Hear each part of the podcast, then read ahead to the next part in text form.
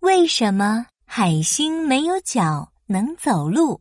警报！警报！一级警报！海星越狱了！海星越狱了！请求支援！请求支援！负责看守监狱的海鸥狱警惊慌失措地盘旋在空中。很快，海洋警察局的龟龟警官就赶到了现场。海鸥狱警，怎么回事？海星可是恶名远扬的海洋大盗，犯下了无数盗窃案件，你怎么能让他越狱了呢？海鸥狱警苦着脸说我也不知道啊，明明两个小时前我去查房，他还在的。我先看一下现场吧。：“龟龟警官说着，就仔细观察了监狱内外。嗯，这个监狱建在岛上，四周都是沙滩。按理说，如果逃走的话，肯定会留下痕迹的。你去检查一下门窗和地板。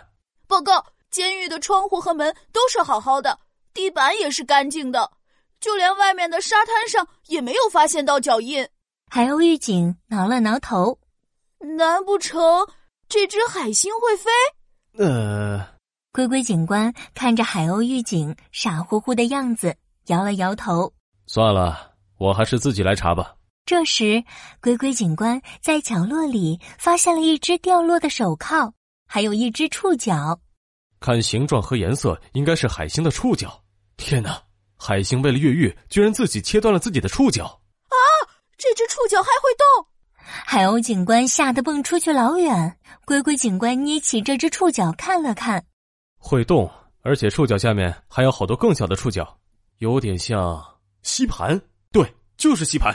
龟龟警官把这只触角贴在墙上，触角底下的小吸盘们瞬间就牢牢地粘在墙上。我知道了，龟龟警官突然想到了什么，我没猜错的话，海星的触角就算断了，也能再长出来。它一定是挣脱手铐以后，吸附在什么东西上溜走了。还有狱警，这两个小时内有谁进过这个房间？两个小时内，只有负责送早餐的自动送餐车来过。那送餐车现在在哪里？提起这个，海鸥狱警激动地介绍起来。我们的餐车是全自动的，送完餐以后，它就会自己回到海底厨房。这可是全自动高科技监狱。好了好了，龟龟警官不得不打断他的话，我们现在要做的事情就是拦住那辆送餐车，出发。是的，警官，当他们找到自动送餐车的时候，这辆车已经准备开始进入海里。快拦住他！啪的一声，海鸥狱警飞扑过去，按住了送餐车上的红色暂停按钮。哔！哎呀，什么情况？别发现我，别发现我！龟龟警官一脚把送餐车踢翻，果然海星就粘在送餐车的车底下呢。哎，就差一点儿我就回到大海了。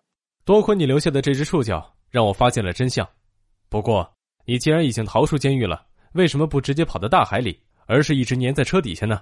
那个，因为我没有脚，而这些像手臂一样的东西叫管足，每条管足上都有一个吸盘，我就是用它们来走路的。